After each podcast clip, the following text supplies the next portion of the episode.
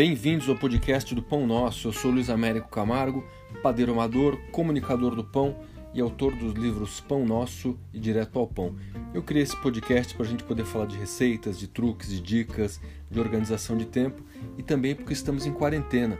Vamos ficar em casa, vamos fazer pão, vamos explorar a possibilidade do pão caseiro, o que é sempre ótimo.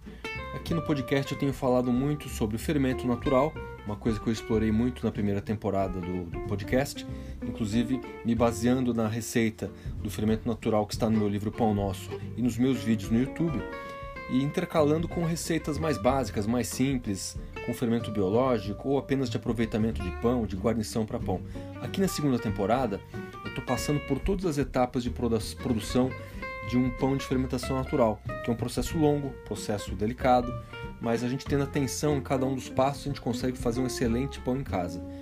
Uh, no episódio passado eu falei do forno, dei as dicas sobre calor, sobre vapor, sobre estabilidade de temperatura, tudo isso que ajuda a gente a ter um pão mais crocante, um pão mais cascudo. E já falei de pão na panela.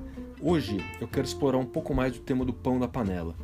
Esse método pão na panela, conhecido como Dutch Oven, forno holandês, isso faz referência à tradição holandesa de produzir grandes caçarolas de ferro muito boas, com grande capacidade de vedação e que eram usadas originalmente para cozidos de longo tempo, cozidos onde a carne precisava realmente ficar bem molinha e eles tinham uma capacidade de vedar muito boa. E esse processo acabou sendo adaptado para o pão. E ele funciona muito bem. Eu, por exemplo, tenho em casa uma panela de ferro fundido, tenho mais de uma, aliás, e a, ideia é que você aqueça bem essa panela no forno, deixe ela absorver temperatura, calor 200, 250 graus. E a partir do momento que ela absorve esse calor, ela segura esse calor, ela cria uma estabilidade. Colocando o pão lá dentro, o que acontece? A água que está na massa ela evapora. E sendo vedada, sendo contida pela panela, esse efeito vaporizador já cria aquela, aquela casquinha de que a gente tanto gosta. Quer dizer, a gente não precisa vaporizar o pão quando põe na panela, porque a própria água ali já faz esse efeito. E isso é muito interessante. Eu gosto de assar, se eu for assar por 40 minutos, por exemplo, eu gosto de deixar metade do tempo com tampa para a gente conseguir esse efeito do, do vapor e para a gente cozinhar bem o pão. E metade sem tampa, porque aí o pão ganha cor, a massa vai secando, fica mais crocante. Então essa coloração ela vem justamente desse segundo, segundo momento, sem tampa. Agora, muita gente aí tem me escrito, puxa Luiz, eu não tenho panela de ferro como você tem, eu tenho panela de inox, eu tenho panela cerâmica, funciona? Funciona, eu, eu não acho esses sistemas tão bons quanto o ferro, mas dá para fazer sim. Então vamos lá. É, no caso da panela de ferro fundido, o pão não costuma grudar ali. Se eu colocar um pão diretamente nela, ele vai assar e vai descolar depois que a hora que for tirar. É, mas eu costumo usar um papel próprio para assar. Não vou citar marcas, mas vocês podem procurar no, no Google papel antiaderente, papel próprio para assar. E vocês vão ver. Eu uso como transporte. Eu viro a minha massa depois da segunda fermentação. Ela está no banetão. Eu viro sobre o papel, faço o corte do pão, a pestana, e aí com segurança eu pego o papel, coloco na panela quente para não me queimar, fecho a panela. Então o papel nesse caso é um aliado. Agora, se você for usar, por exemplo, uma panela de aço inox, o risco de grudar é grande. Então, usem o papel para proteger. Se não tiver esse papel próprio para assar, só tiver papel manteiga em casa, cuidado, papel manteiga gruda, a menos que você unte. Pega um pincelzinho, passa um azeite ali para não grudar, aí você pode usar. É, panela de cerâmica também funciona bem também. Pré-aqueçam bem 30 minutos, 40 minutos, forno alto. Até aquelas panelas de vidro, de pirex, que muitas mamães e vovós tinham em casa em geral elas têm ali uma, uma base maior e uma tampa, também funciona bem. E absorve bastante calor. É bom untar essa panela ou usar papel.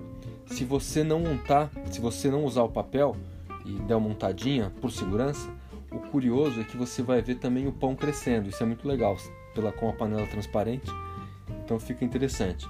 Mas você pode usar várias coisas. Aquelas panelas, mesmo as panelas de, de barro de muqueca, é, podem ser usadas, elas não têm nesse caso uma, uma, regularidade de temperatura, porque elas têm uma diferença de espessura de fundo e de parede lateral, então é bom aquecer bem e ficar atento se ela vai assar muito diferente em cima, embaixo, do lado, esse é um ponto de atenção.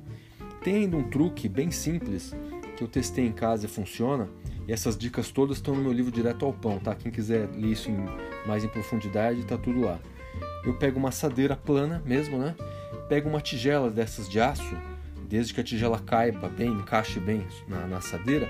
E na hora que eu colocar o pão na assadeira, fizer o corte e, e colocar no forno, antes eu coloco a tigela por cima. Então a tigela ela veda a, a massa simulando quase um Dutch oven.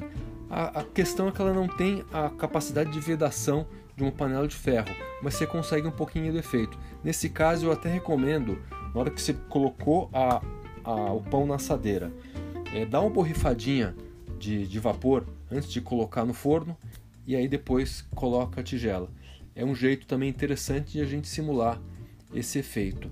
E por outro lado, veja as panelas que você tem aí, se, se forem grandes, se elas couberem um pão redondo, mais fácil ter formato redondo, vale a pena tentar. Alumínio não retém tanto calor, não é tão legal pelos testes que eu fiz, eu já testei muita coisa, como falei para vocês. Eu sou um padeiro amador e, e, sou partidário de a gente usar recursos bem básicos. Então, minha cozinha básica, os meus recursos são bem simples e eu procuro, na verdade, extrair o melhor do que eu tenho. Então, Façam esse teste com a panela de ferro de vocês, panela de aço, inox. É, não descuidem da parte de untar, caso precise. Usem sempre um papel, seja um papel próprio para assar, seja um, um papel manteiga untado. Papel manteiga precisa ser untado, não esqueçam disso. E fora isso, tentem o truque da tigela, também é muito legal, desde que os tamanhos sejam adequados. Pensa numa assadeira, a massa vai estar no meio, a tigela tem que comportar bem essa massa, não pode ser do mesmo tamanho, porque senão a massa vai crescer e vai grudar tudo na tigela, tem que ter um espaço sobrando. Então são testes muito legais, são brincadeiras que a gente pode fazer aí ao longo da semana. Então, experimentem, lembrem-se que um pão caseiro será sempre melhor do que um pão industrial. No próximo podcast vou voltar com outras dicas. Um abraço.